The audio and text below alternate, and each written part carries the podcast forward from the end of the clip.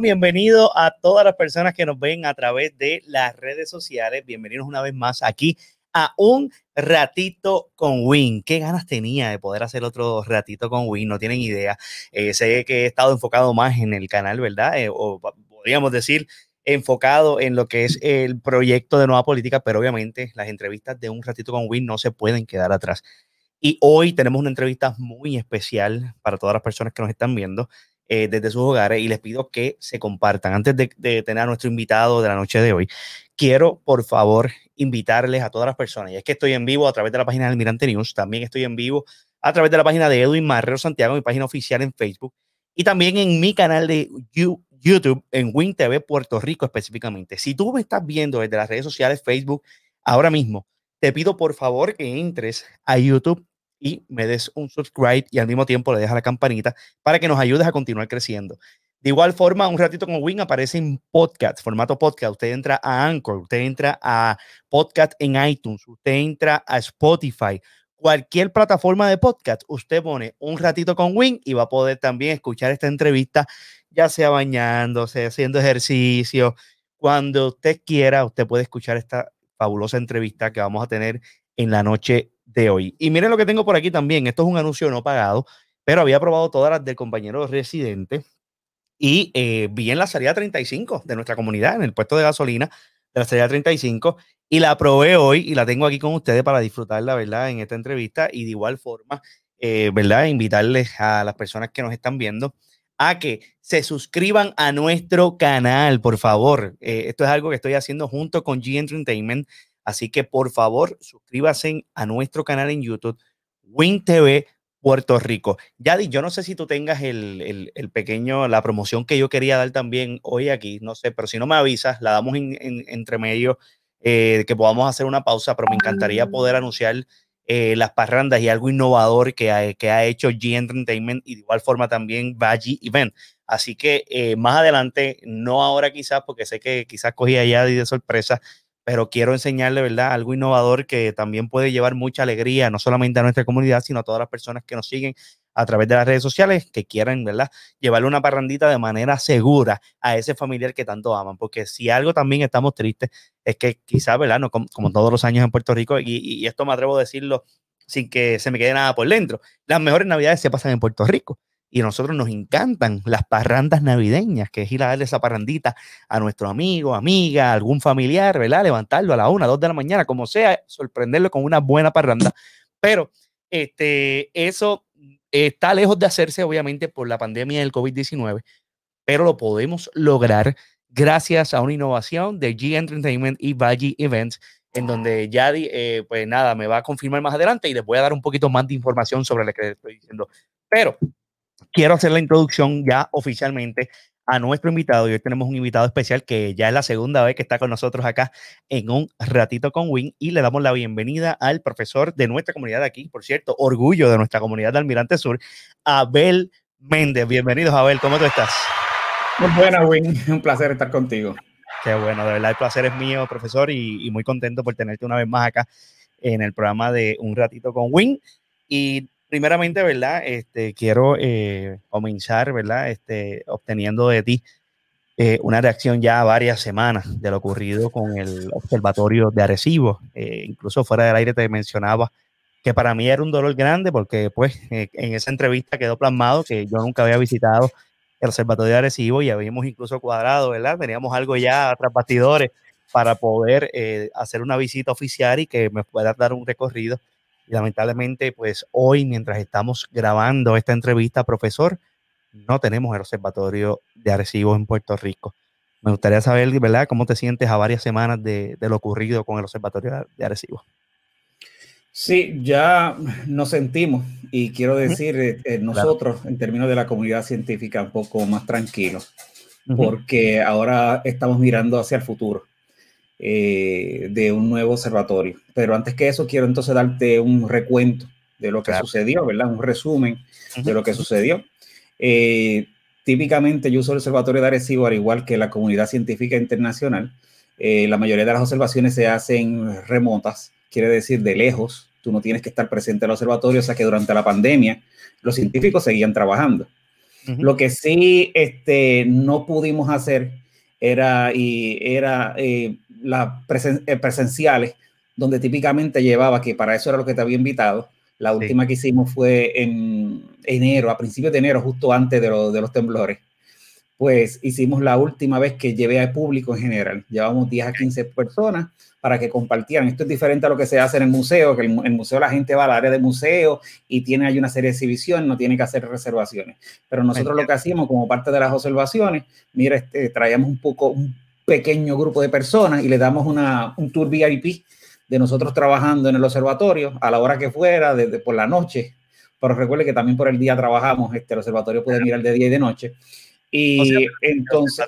Y disculpando que interrumpa, también eh, estos grupos que me habla, podemos llamarlo VIP, también tuvieron la oportunidad de entrar de noche en observatorio y poder incluso eh, verlo a esas horas, ¿no? Sí, sí, sí, sí. típicamente yo, yo cuando invitaba a gente era por la noche porque era más cómodo. Porque algunas veces tenían la madrugada observaciones, algunas veces eran por el día en la mañana y ahí esa la pues o las hacía presencial allí solo o remoto remoto, lo hacía desde de mi casa, de la oficina, en cualquier lugar lo podía estar haciendo.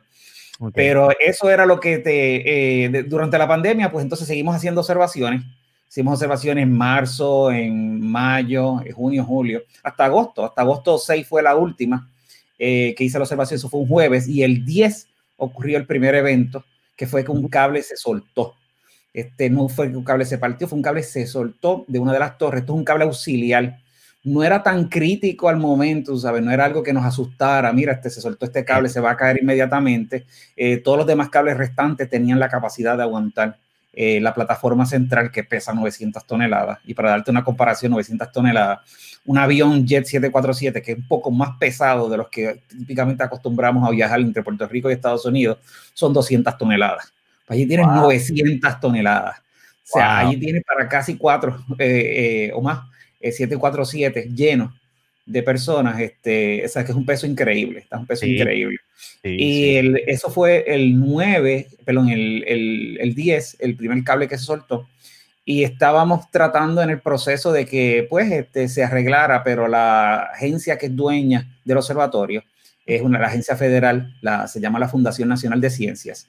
Ellos son los dueños de terreno, ellos son dueños de las instalaciones, ¿verdad? Es una agencia federal y estaban bien cautelosos y con mucho miedo tal vez en, de que, espérate, tengan cuidado, no, no lo vamos a intentar este, reparar inmediatamente, vamos a hacer unos pasos, vamos a revisar las cosas de lejos.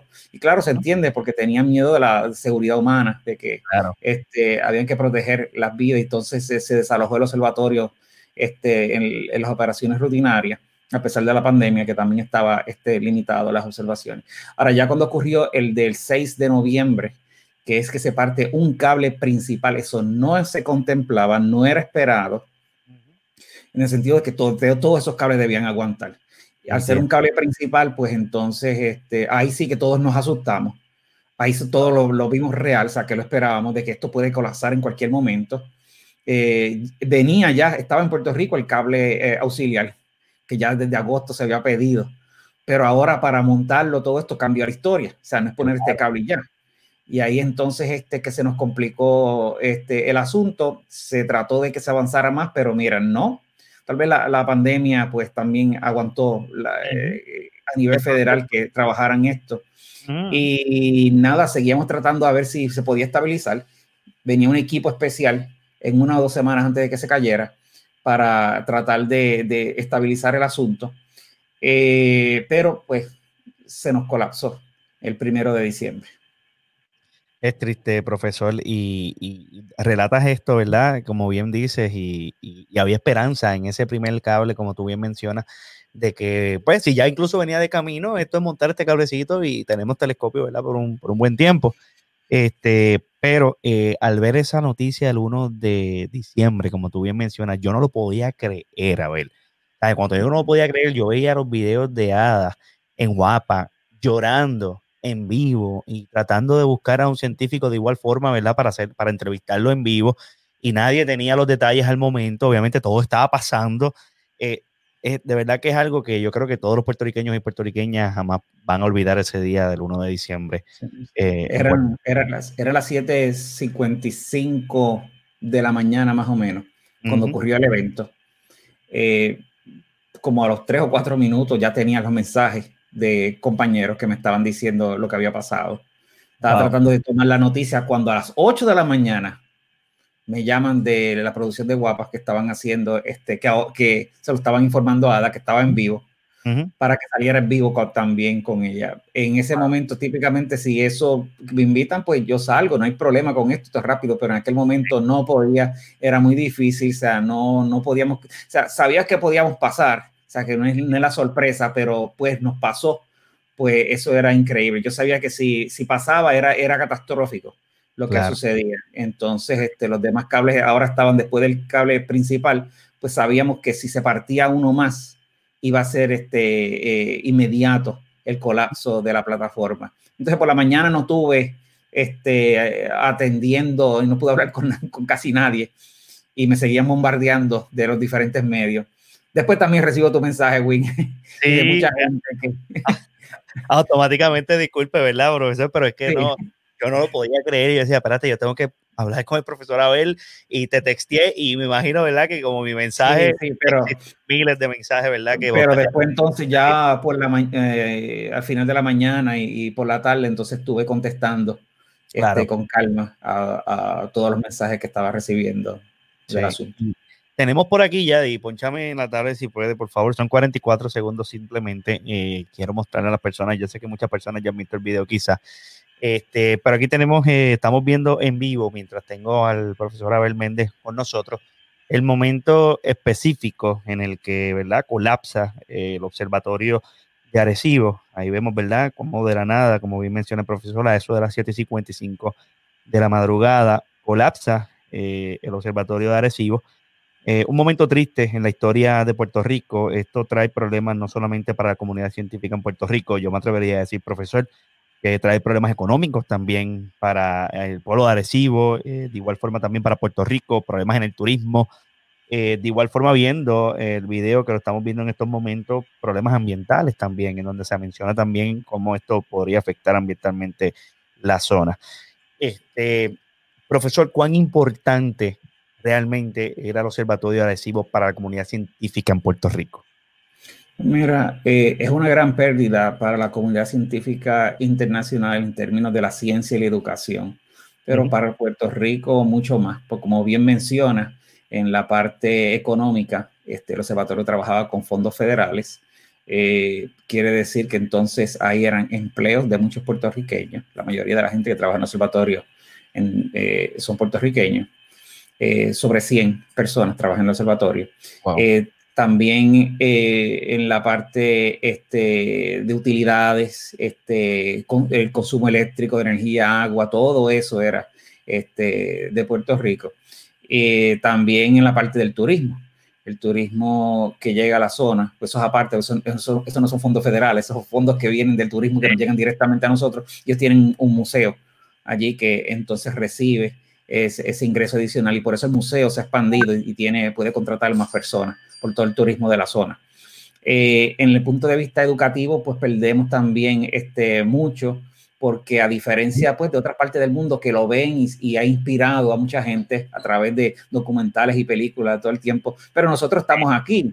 Nosotros tenemos, son estudiantes que van, visitan sobre 100 mil personas el observatorio al año y entre ellos incluye muchos estudiantes que hacían excursiones, que veían y se inspiraban en la ciencia, no solamente en el campo de la astronomía, sino en el campo de la ingeniería, porque estamos hablando de que tú tienes una maravilla de la ingeniería ahí. Ellos tenían este, muchos programas con las diferentes universidades de Puerto Rico eh, y, otras, y otras instituciones privadas también, donde se entrenaban ingenieros allí, porque muchas labores que ellos tenían que hacer sobre manejar, mantener este observatorio, pues eran experiencias educativas para estos estudiantes que iba más allá. Pues entonces inspiraba, al igual que a mí me inspiró este, de pequeño este, ir la primera vez al observatorio. Y pues eso, ese contacto, pues ahora pues este, eh, ya no existe. Ahora, en las buenas noticias que podemos dar entre todo esto eh, es que el observatorio todavía sigue funcionando a las facilidades. Okay. Eh, no se ha tenido que retirar ninguna persona. Luego del colapso, pues la agencia este, federal que lo mantenía, pues escribió un documento diciendo que, mira, ellos se van a hacer responsables totalmente de la limpieza del de, el área, ¿verdad? Solamente tenemos que, como puertorriqueños, supervisar que esto se haga bien.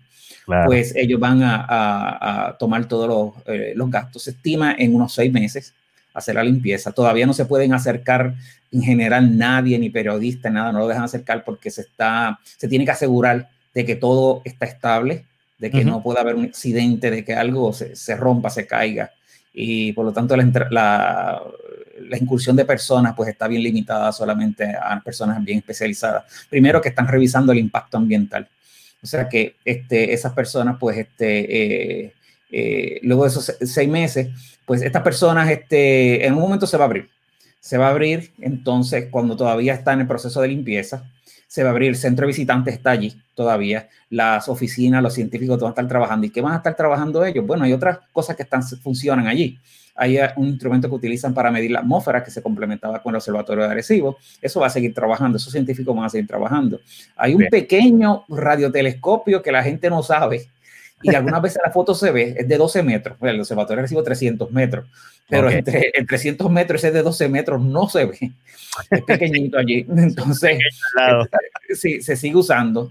Este, eh, y las operaciones van a estar funcionando con todos los científicos trabajando y parte de ese esfuerzo es también eh, pensando en el futuro, qué vamos a hacer este, para reconstruir esa área. Entonces, mucha gente, pues, esperamos entonces que en ese tiempo que se abra, pues muchos visitantes vengan al observatorio, eh, primero con la curiosidad de cómo quedó.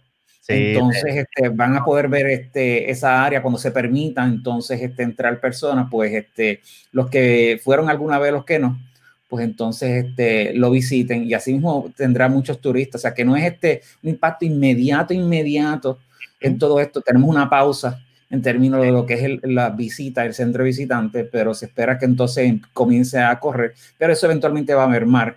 Y eh, lo que va a suceder es que en ese proceso, pues vamos a planificar el nuevo super telescopio para el futuro. Y, y, de eso precisamente quiero hablar, eh, profesor. Eh, obviamente, nos hacen un relato desde que cae ese primer cable, ¿no? Eh, que quizá eh, no había tanta expectativa de que pudiéramos tener el desastre que tenemos hoy. Pero sí, en efecto, eh, yo leyendo noticias y buscando, ¿verdad? Un poquito más de información sobre de cuándo viene deteriorándose el, observatorio de Arecibo, mencionan, y creo que es un mito, no sé si es una conspiración, pero mencionan de que ya hace varios años eh, no se le aprobaba quizás la cantidad de dinero suficiente para poder darle el mantenimiento que realmente requería el observatorio de.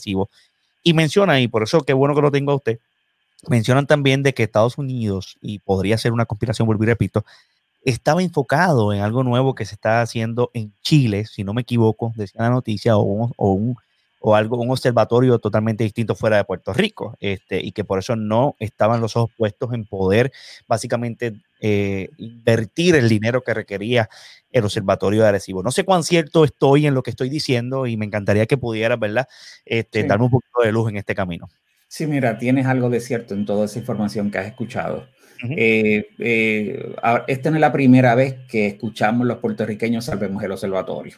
Sí, correcto. Porque unas décadas atrás estaba pasando esto mismo de que, mira, salió el observatorio por otras razones. Y es que en el 2006, la agencia que lo maneja, pues había decidido recortarle fondos precisamente por lo que menciona, porque hay otros observatorios del mundo, en el mundo que ellos estaban apoyando y que eran nuevos, entonces mucho más caro que, que el observatorio de Arecibo.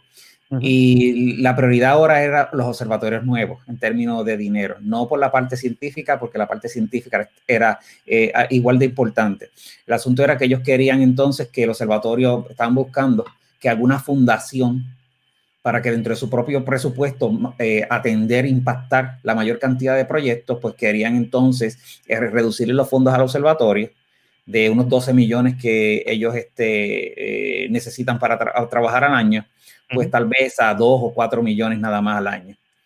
Pero si tú les reduces ese dinero, pues no iba a poder operar. Y ahí era el miedo de, espérate, tenemos que cerrar. Pero entonces lo que ellos están diciendo, mira, este, eh, vamos a buscar maneras de que alguna otra agencia, alguna fundación o de forma privada se pueda buscar una, una forma de que siga trabajando el observatorio. Y ahí vino, la, en ese 2006 vino esa presión de la gente y de los científicos. ¿Y sabe qué hicieron? No, no le quitaron los fondos y lo mantuvieron entonces. Ok, pasaron 10 años hasta el 2016 después de eso, y en que vuelven otra vez con lo mismo, ¿verdad? Que estaban teniendo este, un presupuesto limitado, querían apoyar estos otros observatorios y se estaban viendo imposible con el dinero que tenían aprobado de fondos federales. Pues entonces lo intenta nuevamente y la presión otra vez en aquel tiempo de la gente, pues no. Sí se hizo algo que les, que les ayudó, que fue que NASA se unió.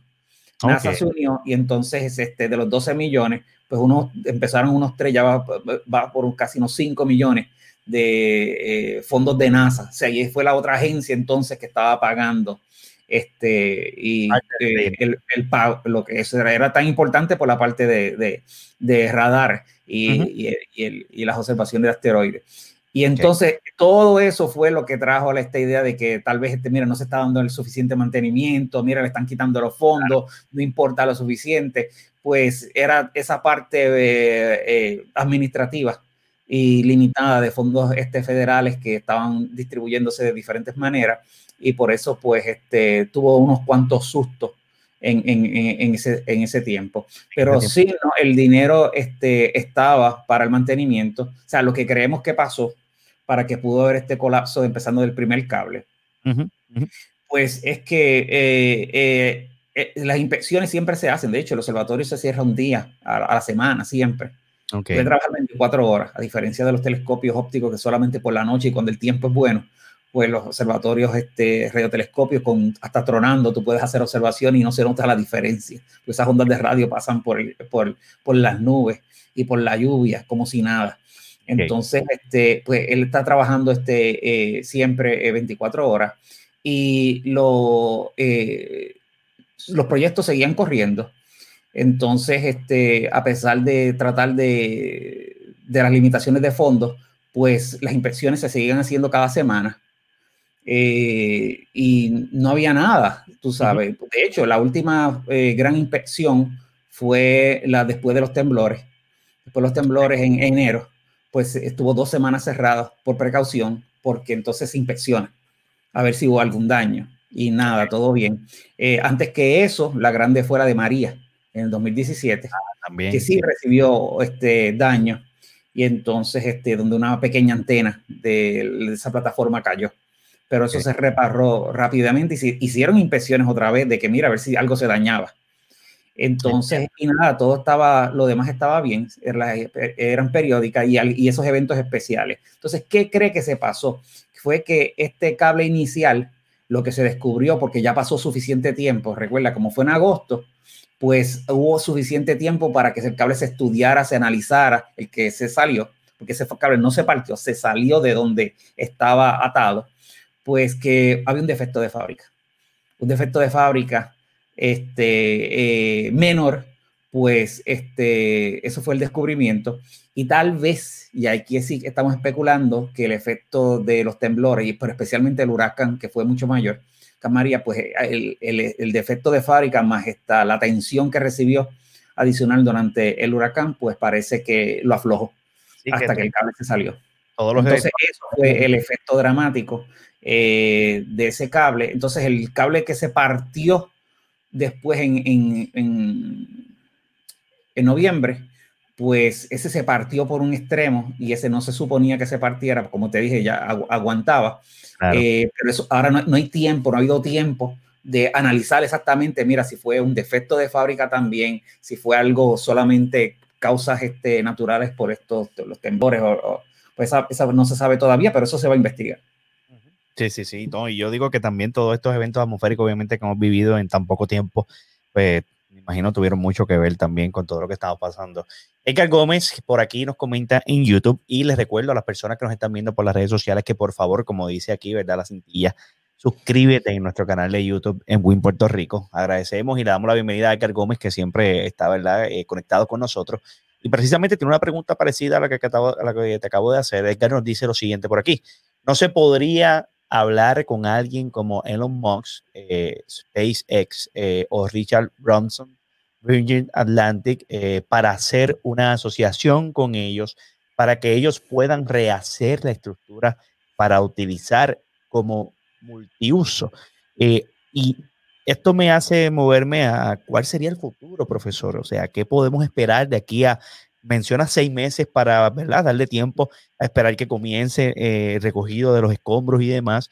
Pero luego de los seis meses, ¿qué podemos esperar de aquí? Uno, dos, tres años. ¿Cuál sería el futuro de las instalaciones en donde se encontraba el observatorio de Arecibo? Y obviamente también abundando la pregunta del compañero Edgar Gómez. Mira, eh, le puedo añadir a la pregunta de Edgar Gómez que sí, este Elon Musk eh, se comunicó con el observatorio. sí, se ha comunicado mucha gente alrededor del mundo a ver cómo pueden ayudar. Bien. Eh, pero hay que recordar que esto no es solamente la administración eh, del observatorio. Tenemos que, como les dije, que es una instalación federal con fondos federales y ellos entonces eh, lo que buscan alguien que lo maneje. Y esto que la el grupo que está trabajando en el observatorio, el staff, están siendo pagados por estos fondos federales para manejarlo solamente, pero no pueden tomar decisiones como que, que me llamen y eso. Precisamente ellos querían eh, los propios ingenieros de que estaban aquí de Puerto Rico, los que siempre han mantenido el observatorio, que inmediatamente que sucedió desde el primer cable, vamos a trabajar eh, y a repararlo, y dijeron, no, no puedes hacerlo por seguridad. Entonces, pues toda esta gente que se ha acercado desde individuos, este, eh, agencias y eso, los eh, ha dicho, no, Todavía no. Vamos entonces a hacer las cosas. Ellos están decidiendo. Por ejemplo, ya te dice, ellos quieren limpiar el área, ellos quieren recoger todo. Y ahí se va a tomar entonces, luego de que todo esté, este, ellos van a tomar una decisión en qué se va a hacer. Entonces, ¿cuál es el plan? El plan, ya que esto pasó, pues es pensar en el futuro, en reconstruir entonces un nuevo observatorio. Entonces, el problema es, y eso era la opción que no queríamos, porque lo que queríamos es que se reparaba y se mantuviera y siguiera la ciencia y, pero ahora tenemos entonces, este, del lado positivo es que un nuevo observatorio y tiene que ser mejor, porque no van a aprobar fondos para que sea algo igual. Tiene que, ser este, igual y mejor. Entonces, en lo que haga. Y en eso estamos trabajando, en la ciencia que podemos hacer ahora nueva con el observatorio, cómo lo podemos hacer diferente para trabajar la ciencia. Pero esto es algo que nos puede tomar años. Y ese es el problema. Es una gran pausa para la ciencia, la educación. ¿Y cuántos años puede ser? Pues mira, pueden ser tres años, pueden ser cinco años, pueden ser hasta diez años. O sea, eh, no es algo fácil. Este, la NSF ahora, cuando se terminen todas las limpiezas y ellos, pues hay, hay otras agencias del gobierno, ¿sabes qué? Que ya han dicho que nosotros lo tomamos. o, sea, en esa parte estamos, eh, hay, hay, eh, hay, hay, una competencia. Hay una competencia de que quién lo quiere este, manejar, quién lo quiere retomar, ¿verdad? En esa parte es bueno, pero la NSF no lo va a dar así de, eh, eh, sin ellos estar seguros. Una de las cosas que quieren es que el grupo que lo tome, ellos puedan ver que esté comprometido y que pueda manejarlo, porque ellos no quieren que después que se ceda, pues pase algo diferente a lo que este era el plan original del observatorio. Entonces tienen que asegurarse de que cualquier este grupo o entidad que lo maneje, pues este, esté comprometido y que demuestre que puede este, manejarlo, pero ahora es muy temprano porque como quiera es un gran presupuesto. Estamos hablando de 300 a 400 millones. Dentro del punto de vista de los fondos federales, eso es nada. Porque sabes que, por ejemplo, cuando se lanzó el Hubble en los años 90, este gran telescopio espacial, eh, que no es como, como dice la gente, que cuando lanza un telescopio mejor, pues todos los demás pues son obsoletos. No, todos, todos, trabajan en conjunto. Pues aquel tremendo telescopio que era el mejor del mundo espacial, pues costó 10, pero 5 billones. Wow. 5 billones. Y esto cuesta 300 a 400 para nada. O sea, el costo de las instalaciones de observatorios en tierra es nada contra las misiones espaciales. Las misiones espaciales más baratas para ir a Marte son 400, 500 millones lo mismo que un observatorio que te... Y las misiones te duran unos seis meses, hacen observaciones por unos años y se acabó. Y hay ciencia nueva ahí. Pero el observatorio te duran décadas en tierra trabajando y haciendo descubrimientos. O sea que en términos de fondos federales esto es nada, es, es un dinero bien invertido, pero eh, aún así, pues va a requerir que este, eh, se dé el dinero y que no vaya a ser que después en ese día, mira, estamos, lo arreglamos, limpiamos, tú sabes que no vamos a hacer nada más y, este, eh, con él y vamos entonces a que se cierre finalmente el resto de las facilidades. Pues por eso hay que hacer presión a nivel del Congreso y hay una petición a Casa Blanca. Muy bien. Este, esa petición por el público en general es para parte de todas las cosas que debemos hacer para eh, demostrar que queremos el observatorio. O sea, en todos los frentes estamos atacando el público en general, el gobierno de Puerto Rico, la comunidad científica en Puerto Rico, la comunidad científica internacional, todos pidiendo que el observatorio, porque esa es la evidencia que tenemos que presentar y luchar a nivel del Congreso, de que mira, ok, los únicos que pueden mandar a la NSF a decir, este, mira, este, se va a reconstruir o no, pues es el, es el Congreso, porque implica una, eh, un dinero adicional que tienen que darle para, para eso. Claro. Entonces, pues. este, eso es lo que queremos. Y entonces, eh, esta petición, a ver, eh, ¿dónde las personas pueden entrar y, y, firmar esta petición o compartirla? Incluso yo, yo estuve compartiendo la misma en mi página de Almirante News para aquellas personas que están en Almirante News viendo este video pero también en formato podcast vamos a añadir el link también para que las personas que escuchen en formato podcast esta entrevista puedan también ayudarnos a firmar esta petición, donde las personas pueden entrar y, poder, ¿verdad?, ser parte también del movimiento y, aportar su granito de arena para que le pida al Congreso en efecto que nosotros queremos reconstruir el Observatorio de Arecibo. Pues mira, este, hay varias peticiones, pero la más importante para nosotros es la que va directamente a la Casa Blanca.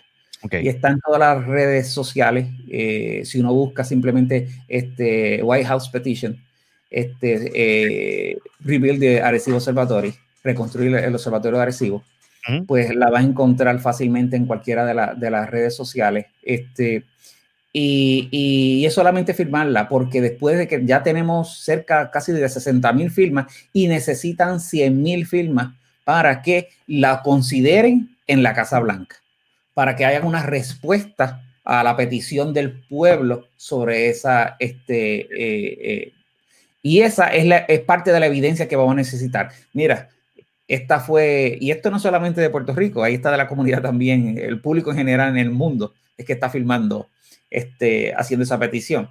Y eso es parte de todos los documentos y esa carta de respuesta que vamos a ir donde el Congreso cuando llegue ese punto de que, mira, este, vamos a pedir, porque ahora saben que estamos, estamos en diseño. Estamos en diseño y hay muchas ideas bien fascinantes, bien increíbles. Estamos en otros tiempos. El observatorio se construyó en 1963. Este, Bueno, se inauguró en 1963. Este, ha pasado casi 60 años de, de operaciones y ahora los ingenieros y de, este, de, los, de, esta década pues se están reuniendo y hay muchas ideas bien fascinantes.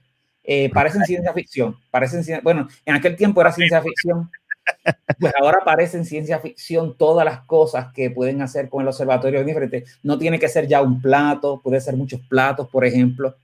Todo se ve desde lejos, parece un plato, pero son platos individuales que se mueven. Este, puede ser más grande, elevado. Eh, las torres que están, este, que todavía están en pie, pues se tienen que demoler. La idea es que se tienen que demoler porque sufrieron, aunque se partieron la parte de arriba de ellas, eh, sufrieron mucho daño y es un peligro desde el punto de vista de ingeniería tratar de repararlas y no, los ingenieros no, no dicen no vas a tomar ese riesgo.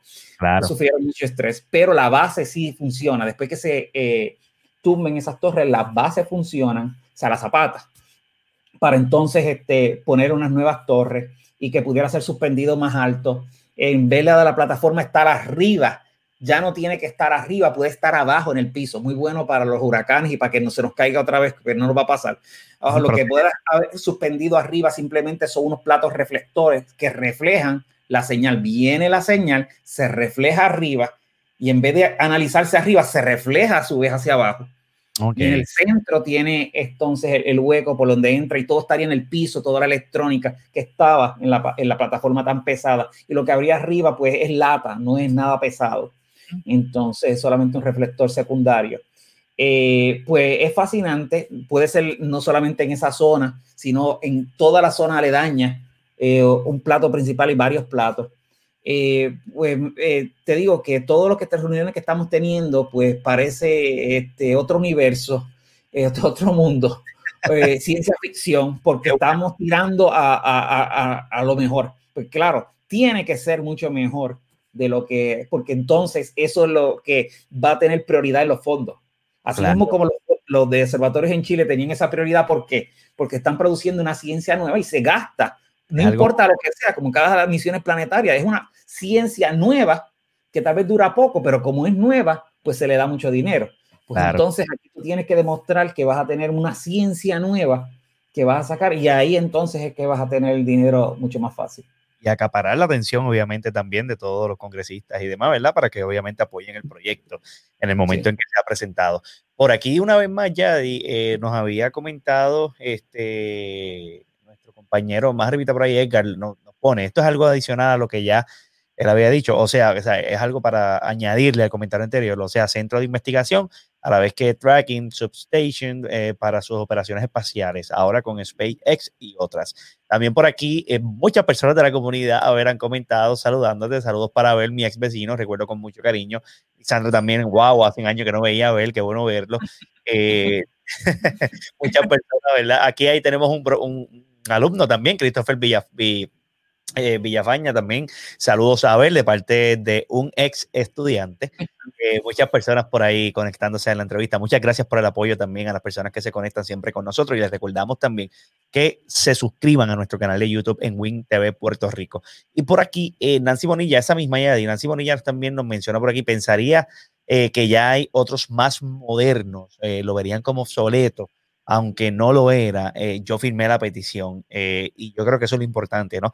Eh, sí, como bien acabas de mencionar, a ver, ¿verdad? Quizás nuestro observatorio ya, como tú bien dices, casi 60 años pero yo me gusta ver las cosas, yo soy optimista, me gusta ver las cosas y yo digo, no hay mal que por bien no venga. Yo creo que al escucharte hablar de que hay ciertos planos, de que incluso no te los puedes imaginar porque piensas que es esta ficción, eh, da esperanza, da esperanza de que al mismo tiempo podamos levantar esta ilusión una vez más en Puerto Rico y que eh, de igual forma se convierta eh, en, ese, en, esa, en ese atractivo para el turismo una vez más, como lo fue en la década de los 60 cuando ¿verdad? Se, se inauguró básicamente el Observatorio de Arecibo y como tú mencionaste en un momento dado, películas famosísima como la 007, creo que Fast and Furious, un montón de películas que se filmaron en nuestro observatorio de que le da ese atractivo especial a Puerto Rico.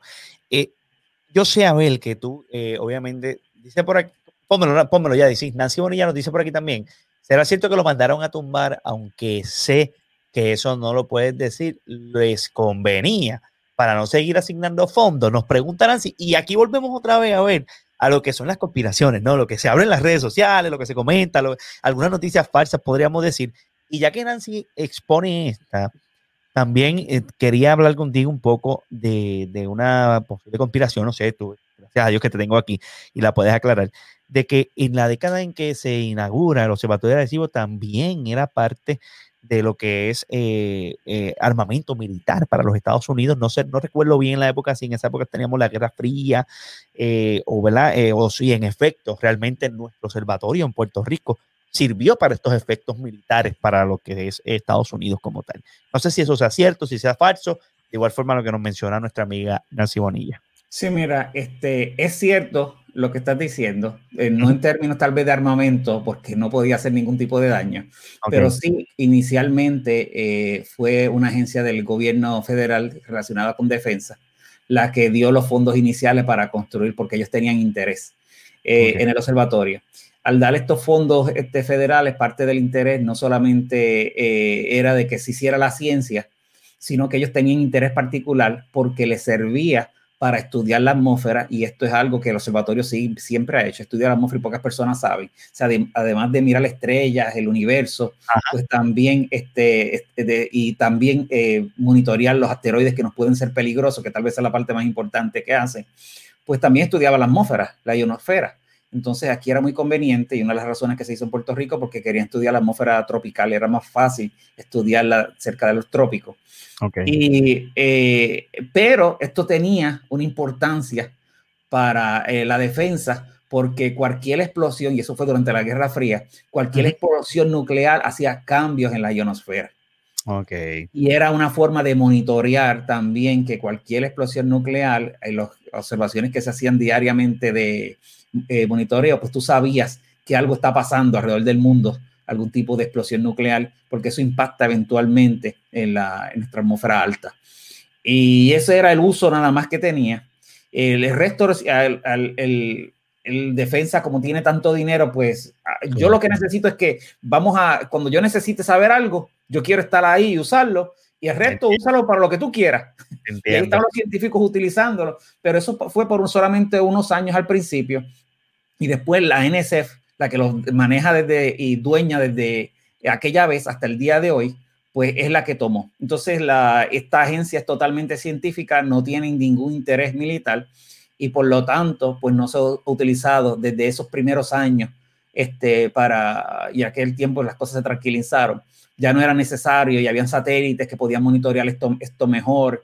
Entonces ya el observatorio para la, para la defensa pues no, no, no le servía. Entonces, porque habían otras herramientas. Entonces, este, pero sí le servía para la ciencia y desde ese día hasta acá, pues, y, y no hay este, y otra conspiración que no has mencionado. ¿Cuál? Que, mira que, me gusta, aquí podemos... Sí, sí, mira, que, este, que hacen cosas secretas con extraterrestres, que están enviando mensajes y cosas. Pues mira, la parte cierta de eso es que en 1974, pues sí envió el famoso mensaje de Arecibo. Este mensaje recibe una señal que fue como parte de la prueba de radar, el radar que se utiliza para monitorear este, asteroides, pues a modo de exhibición y probar el radar en una ceremonia de inaugurar en el 74, cuando se hizo eso upgrade al observatorio, pues envió un mensaje para las estrellas para ver si alguien con alguna información, por si acaso algún día alguien lo, lo, lo, recibe y lo contesta. Pero nada, eso fue este, es famoso ese mensaje, el famoso mensaje de Arecibo. Fue para el 74, me dijiste, a ver. 1974, 1974.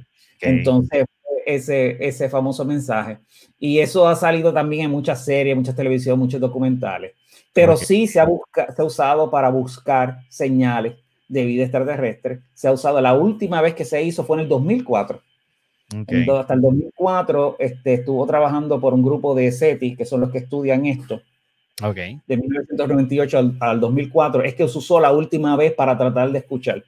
Y aunque había también antes que eso, había pasado algunos momentos cortos, pero nada, eso no es de tanto interés porque todos los intentos y todos los radiotelescopios que lo han trabajado en el mundo, pues hasta ahora, pues no habían este, detectado nada. Nada de nada hasta el momento. Nada, nada, de nada y no hay nada escondido allí con eso. O sea, cuando yo llevo a la gente, yo los llevo directamente a todo. Lo puedo llevar a todo. No hay, tengo, no, hay, tengo ninguna libertad, no tengo ningún control. No hay un cuarto secreto, no hay un cuarto, no secreto. secreto. No hay nada. Este, todo es totalmente público para los científicos que trabajan allí, para los puertorriqueños que trabajan allí. Eh, tú le puedes preguntar cualquier cosa, ellos, te, ellos lo han recorrido de, to este, de todas maneras. Y tú sabes, y hay una agenda de todos los investigadores que están operando el observatorio. Y tú sabes quién lo está usando. Cada vez que tú lo vas a usar, tú sabes quién lo está usando antes y quién lo usa después. Okay. Y como es una comunidad que usa radiotelescopio, la mayoría ya nos conocemos. Entiendo. Que hemos hablado de conferencias, que sabemos lo que lo está haciendo, que vemos las publicaciones científicas, lo que está haciendo. O sea, no hay nada que, ok, en este tiempo vamos a hacer algo secreto, eh, vamos a usarlo para secreto. Espérate, ¿qué es esto? Yo lo puedo monitorear en cualquier momento. Yo okay. puedo entrarme en la computadora desde mi casa, porque es el método que se utiliza para operarlo, y yo veo lo que está haciendo. Y eso te lo dan esa facilidad para que cuando tú lo vayas a usar estés preparado. Uh -huh. Entonces yo veo lo que está haciendo, lo que está, lo que está midiendo, dónde está apuntando, todo eso yo tengo control de verlo hasta el momento que, mira, te toca el turno tuyo, pues la única diferencia es cambiar es que ahora tú puedes controlarlo. Wow. Pero tú siempre puedes estar pendiente a todo lo que está pasando y es bien triste la, la eh, hay un, una pantalla principal del observatorio que siempre te dice dónde está apuntando, las coordenadas, eh, uh -huh. mucha información que eh, frecuencia está observando, es famosísima y hace como dos días atrás me conecté a la computadora, porque todo, como te dije, todas las facilidades, los edificios están funcionando, sí. las computadoras, los datos están ahí que se van a usar por décadas, se van a este, escribir artículos científicos. Desde los años 60 toda esa data se guarda, nada se borra. Okay. Por okay. lo tanto sirve. Y nosotros tenemos data de cuatro años que vamos a seguir usando. Entiendo. Hasta que, Entiendo. Hasta que llegue el nuevo que podamos medir con, con, claro. con, con el nuevo pues toda esa data está disponible ahí, entonces tú la puedes este, utilizar y, y, y, analizar cuando tú quieras. Y, y, lo vamos a hacer y lo vamos a seguir haciendo. Tú sabes que no es este eh, algo. Pues entonces veo esa pantalla y ahora está completamente negra. Wow. Es triste, o sea, me dolió ver la pantalla porque es negra, no tiene datos, nada, pues ya no tenemos el observatorio. Ya, no está, ya no está. Y por aquí Edgar Gómez incluso, y, hablas de esto y, me da a compensar obviamente uno de tus proyectos importantísimos para la comunidad científica a nivel mundial, que obviamente es lo que hablamos en la primera entrevista. En esa entrevista, a la gente que me está escuchando y quiera eh, quizás saber un poco más y, irse en este mundo espectacular de la ciencia, vea la primera entrevista aquí en el podcast de Abel Méndez. la va a poder escuchar. Ahora les advierto, dura más de dos horas porque es que, era yo ese día estaba como un, como un nene chiquito, ¿verdad? Aprendiendo muchas cosas con el profesor. Y eso me da apertura también a hablar un poco de tu proyecto de los Expo Planetas eh, y en qué quedaría, ¿no? Tu proyecto sumamente importante en el cual hablamos en esa primera ocasión de, del podcast, donde tuve el honor de tenerte por primera vez en mi programa. Eh, ¿Cuánto afecta realmente todas estas investigaciones que estabas haciendo, Abel? Mira, por lo menos en mi caso, pues yo no estoy haciendo observaciones que sean críticas de tiempo. Okay. Los planetas que estoy mirando, las estrellas que estoy mirando, no se van a ir de ahí. Sí, claro. Entonces, sin embargo, lo que están haciendo es utilizando observaciones de asteroides que pueden ser peligrosos para la Tierra. Y ese es el trabajo principal y más importante eh, de monitorear. O sea, el observatorio no descubre en estos asteroides peligrosos, pero sí se comunican con ellos las diferentes agencias internacionales, especialmente NASA, cuando ven uno que es peligroso. Todos son sistemas automáticos que exploran el cielo, y incluyendo aficionados que descubren de cada rato asteroides y cometas. Pero cuando se hace ese descubrimiento y ven que la órbita pudiera acercarse a la Tierra, ups, hay que llamar al observatorio de Arecibo. Y en el observatorio de es que van a poder determinar el tamaño, si eres peligroso, y también mejor la posición y la velocidad para predecir qué trayectoria va a tener, si ahora o en el futuro lejano va a ser peligroso. Y esa era la especialidad. Y ese radar más grande del mundo. Pero la gente me dirá, pero espérate, es el de China. Exacto. El de China es un radiotelescopio que solamente escucha, no transmite. No, el de China no espera que envíes el mensaje de Arecibo un mensaje similar, es que no transmite, solamente escucha. Entonces, ¿cuál es el radar más grande? O sea, que emite, radar es que emite, no es radiotelescopio que escucha, es que emite también, es el observatorio de Arecibo, es radar, era, el radar más grande del mundo. ¿Quién le sigue?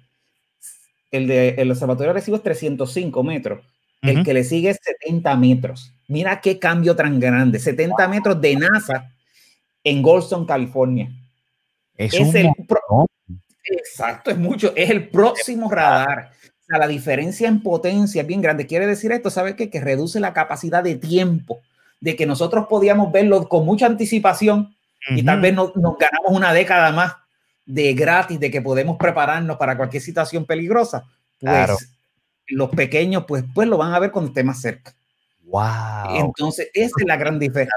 Esto sí que es importante y yo creo que esto sería una de las causas más eh, incluso eh, que, que, no solamente el Congreso, sino el mundo está apenado en este momento, ¿no? Porque sí, como bien mencionas, podíamos prevenir incluso un desastre natural con uno de estos meteoritos que puedan llegar a cualquier parte del planeta, no solamente en Puerto Rico. Lo que pasa es que no hemos tenido suficientes sustos, y tal vez el último fue en el 2012, eh, el, el, famoso meteorito ruso, que sí. hizo daño a mil personas, daños, no hubo muertos, pero daños y daños a propiedades este, más bien fueron por los impactos de vidrio, estar cerca de las ventanas. O sea, fue un, eh, estos son, esos eran pequeños, esos son los que pasan desapercibidos. Eso fue de sorpresa. Estos son los pequeños, que típicamente los pequeños es mala suerte si cae encima de una población, porque lo que va a hacer es explotar, porque son pequeños, no llegan hasta abajo. Los peligrosos sí, que pudieran haber entonces este, destruido toda una ciudad completa. Pues esos, como tienen que ser más grandes, esos sí los podemos ver pero de eso no ha pasado, no, bueno, desde los dinosaurios para acá, no ha pasado nunca. Pues por lo tanto, ¿sabes qué? Como que eso nos, nos da una sensación de que, pues, no va a pasar, ¿para qué hacerlo? No es tan importante. Es como si yo dijera, pues no vamos a prepararnos este, en enero, en una pandemia, vamos a hacer esto y lo otro, porque eso no va a pasar, eso es una cosa bien rara. Este, pues las cosas pasan. Y el mm. problema es que ahora no tenemos ese gran ojo para hacer este, observaciones. Ahora, te puedo decir, por otra parte, ya ese es definitivamente lo que era principal del observatorio, lo que no hay instrumento que lo comparar en el mundo. Esa es la mayor pérdida que tenemos. Este, eh, esa habilidad de prepararnos con mucha anticipación de cualquier cosa peligrosa. Eh, pero eh, en términos como, para volver a la parte de mi investigación, como te dije, no es algo crítico en términos de, de, tiempo, porque lo podría hacer más tarde. Pero per, o sea, perdemos oportunidades y, nos, cuando digo perdemos también mis estudiantes. Estudiantes puertorriqueños que estaban observando. Yo he tenido estudiantes que he entrenado a usar el observatorio y que aprendieron y ahora van a escuela graduada y a estudiar más adelante este, carreras profesionales eh, en este tema.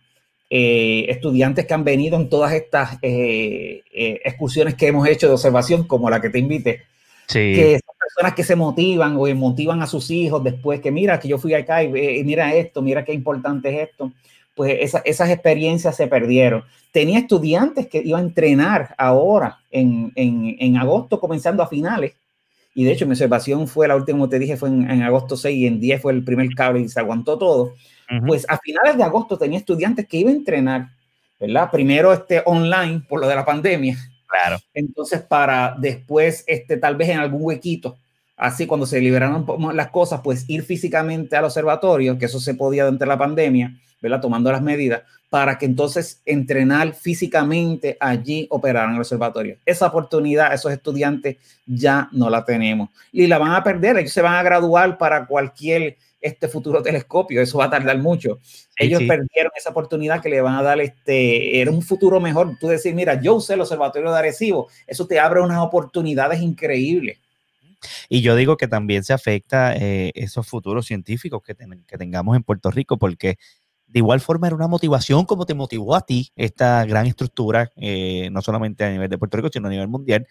Eh, motiva a muchos jóvenes eh, para que ¿verdad? se dediquen en el, al campo de la ciencia. Ahora, al no tenerlo, quizás, ¿verdad? Uno normal como que cabizbajo, como un poco triste, caramba, como bien tú mencionas, esos estudiantes que estaban a ley de semanas de que vamos a comenzar a tomar ya estas prácticas, ¿verdad? Con el profesor Abel para poder ya una vez quizás de aquí a un mes o semanas, como bien menciona, poder estar allí físicamente y disfrutar de, de, todo lo que tiene que ver con el observatorio agresivo y de verdad que es triste.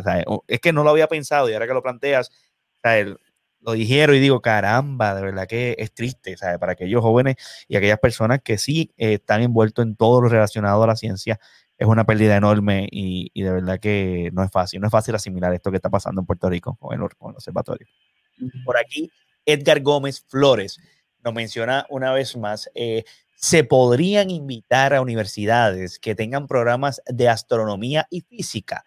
Creo que Corner University estuvo envuelta hace un tiempo atrás. Nos dice por aquí en YouTube Edgar Gómez Flores. Sí, sí, es muy cierto. La Cornell la estuvo manejando desde poco después de los años 60, porque ellos fueron los que lo diseñaron. Eh, William B. Gordon fue el, científico de la Universidad de Cornell que fue el que diseñó el observatorio, el de la idea original, y que se ganó esa universidad con, con haber hecho eso, pues que lo manejaron por varias décadas, casi todas las décadas lo trabajó hasta finales de este 2006, 2010, estuvo trabajando la Cornell, mientras que ahí eh, la NSF le dijo, ok, mira, este, ok, Cornell, yo te estoy dando, pagando para que lo maneje ¿verdad? Ustedes fueron la idea, te lo estoy pagando para que lo maneje. Pero ¿sabes qué? Después de tantas décadas, ¿sabes? Tenía, te, tenía un monopolio. Vamos a abrir competencias y vamos a abrir a ver si hay otras personas, otros que lo manejen. Con los mismos fondos federales, pero otras personas lo manejen. Y ahí fue que Cornell compitió y lo perdió porque vinieron otros grupos. ¿Y sabes cuál fue la clave de estos grupos que vinieron? Eh, estos, estos grupos, estas asociaciones, es que trajeron más eh, eh, outreach, un componente de educación, que es una de las cosas que le estaba pidiendo este, la NSF. Le dijo, mira, el que lo próximo que lo vaya a manejar tiene que demostrar que va a interactuar más con la comunidad, que va a tener más programas educativos, que va a envolver. Cornell nunca fue tan diestro en envolver la comunidad de Puerto Rico en el observatorio, con programas educativos y eso. De hecho, no había ni un museo. Eso fue en los años 90 que se hizo el museo, ¿verdad? Y ellos debieron haber hecho eso desde justo principio, pero no.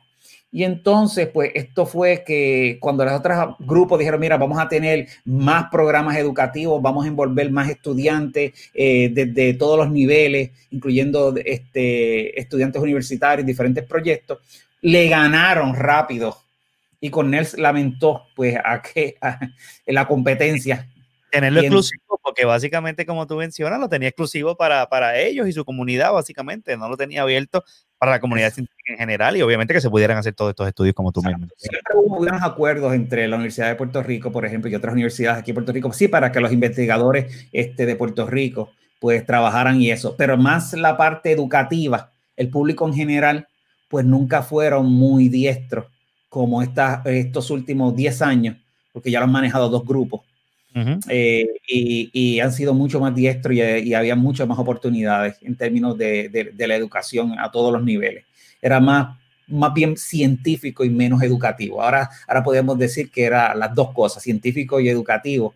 Y eso es algo que, la, que son cosas que han cambiado con el tiempo que, que, quieren que sea algo que, inspire más gente, que se envuelva más gente. Y para eso, pues tú tienes que traerlo, porque eso es dinero, a la, larga eso es dinero. O sea, tú creas nuevos investigadores, estos investigadores, algunos se van sí a, afuera y otros se quedan acá, como en mi caso en particular. Y cuando se quedan acá, pues están trabajando en universidades y están educando a las nuevas generaciones, pero también están trabajando con propuestas científicas que trae dinero que tú tienes que eh, hacer una propuesta científica, trae dinero, ese dinero entra a Puerto Rico y eso paga impuestos, etcétera, etcétera. O sea, se forma una cadena de que entre más personas interactúen, más dinero entra en diferentes propuestas a nivel desde científico y educativo y más dinero entra este, a nuestra isla. Entiendo, entiendo.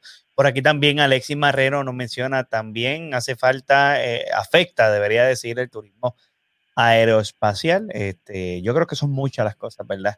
Que se afecta. Sí, esa pregunta la, ya la hice ya. Este, son mucho, es mucho lo que se afecta, Abel, y yo quiero, antes de finalizar este programa, ya llevo casi una, te he quitado una hora de tu tiempo, discúlpame, yo sé que te dije que iba a estar menos tiempo, pero de verdad que como temas para mí son sumamente importantes e sumamente interesantes. Y yo hago la invitación una vez más a las personas que estén escuchando este podcast o estén viéndome en vivo a que vayan a esa primera entrevista que tuve contigo, que, de verdad estuvo espectacular. Dura dos horas por algo, o sea, no es por nada. Así que, eh, y si me dejaban, porque eso fue acá en el estudio que me dijeron, uy, ya van dos horas, tuviéramos tres o cuatro horas en esa primera ocasión que tuve la oportunidad de tenerte, profesor.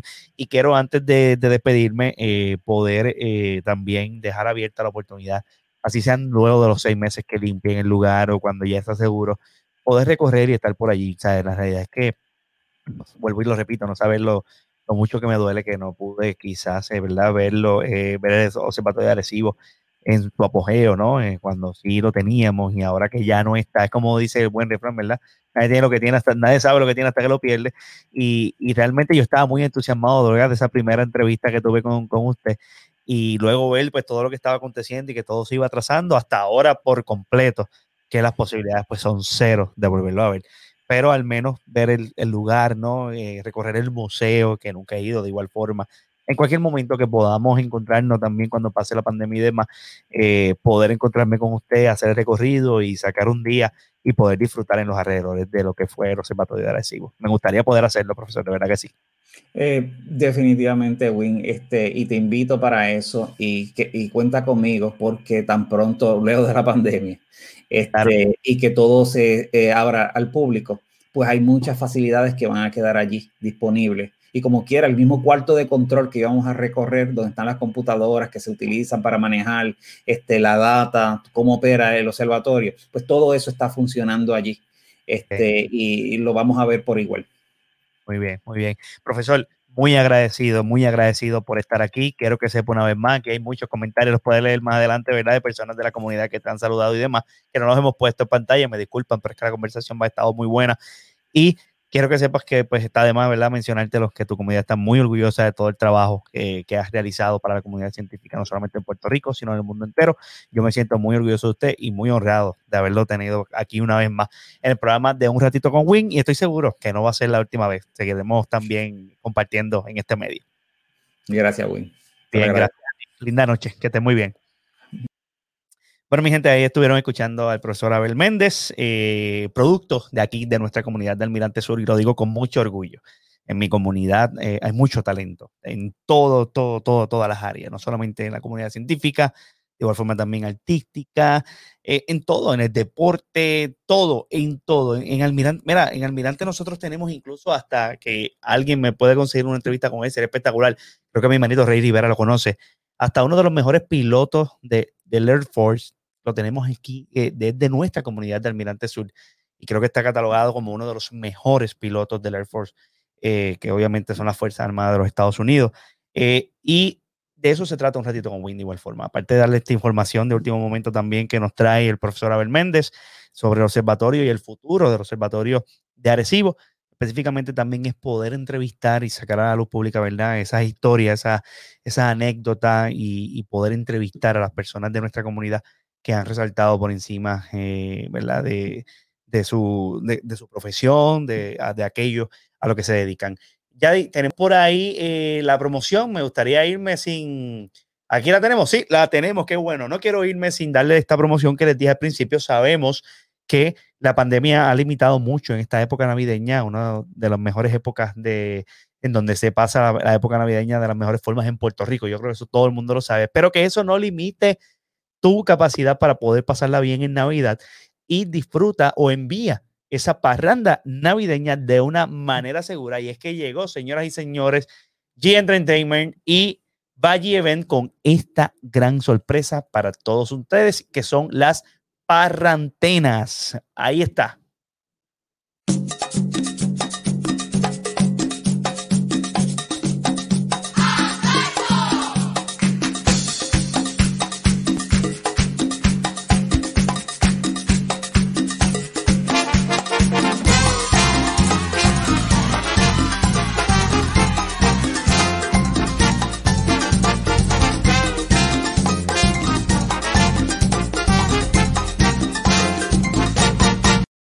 Tiene que contactar a los muchachos y seguirlos en Facebook como Valle Event en Facebook.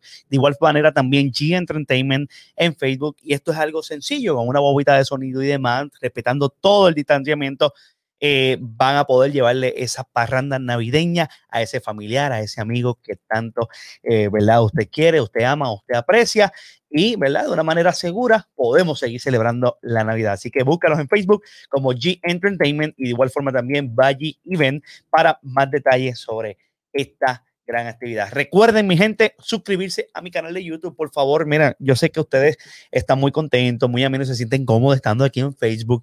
Sí, eso está bien, pero recuerden que todo esto que nosotros hacemos aquí también corre con unos gastos operacionales. Cuando digo gastos operacionales, que nosotros, pues, estas aplicaciones para que ustedes nos vean, poder tener al profesor, por ejemplo, eh, Abel Méndez desde su hogar y respetando el distanciamiento y todo lo demás, pues eh, cuesta dinero. Así que usted me ayuda, no le estoy pidiendo dinero, usted me ayuda suscribiéndose al canal de YouTube. Sencillo, suscríbete, dale a la campanita a WinTV Puerto Rico y automáticamente vas a poder disfrutar de este y muchos programas que vienen en el futuro sobre deporte y otros más que vamos a estar inaugurando aquí en el canal de YouTube Win TV Puerto Rico. Gracias por, conectar, por conectarse con nosotros, mi gente. Dios me los bendiga mucho y será hasta la próxima por aquí, por un ratito con Win. Bye bye.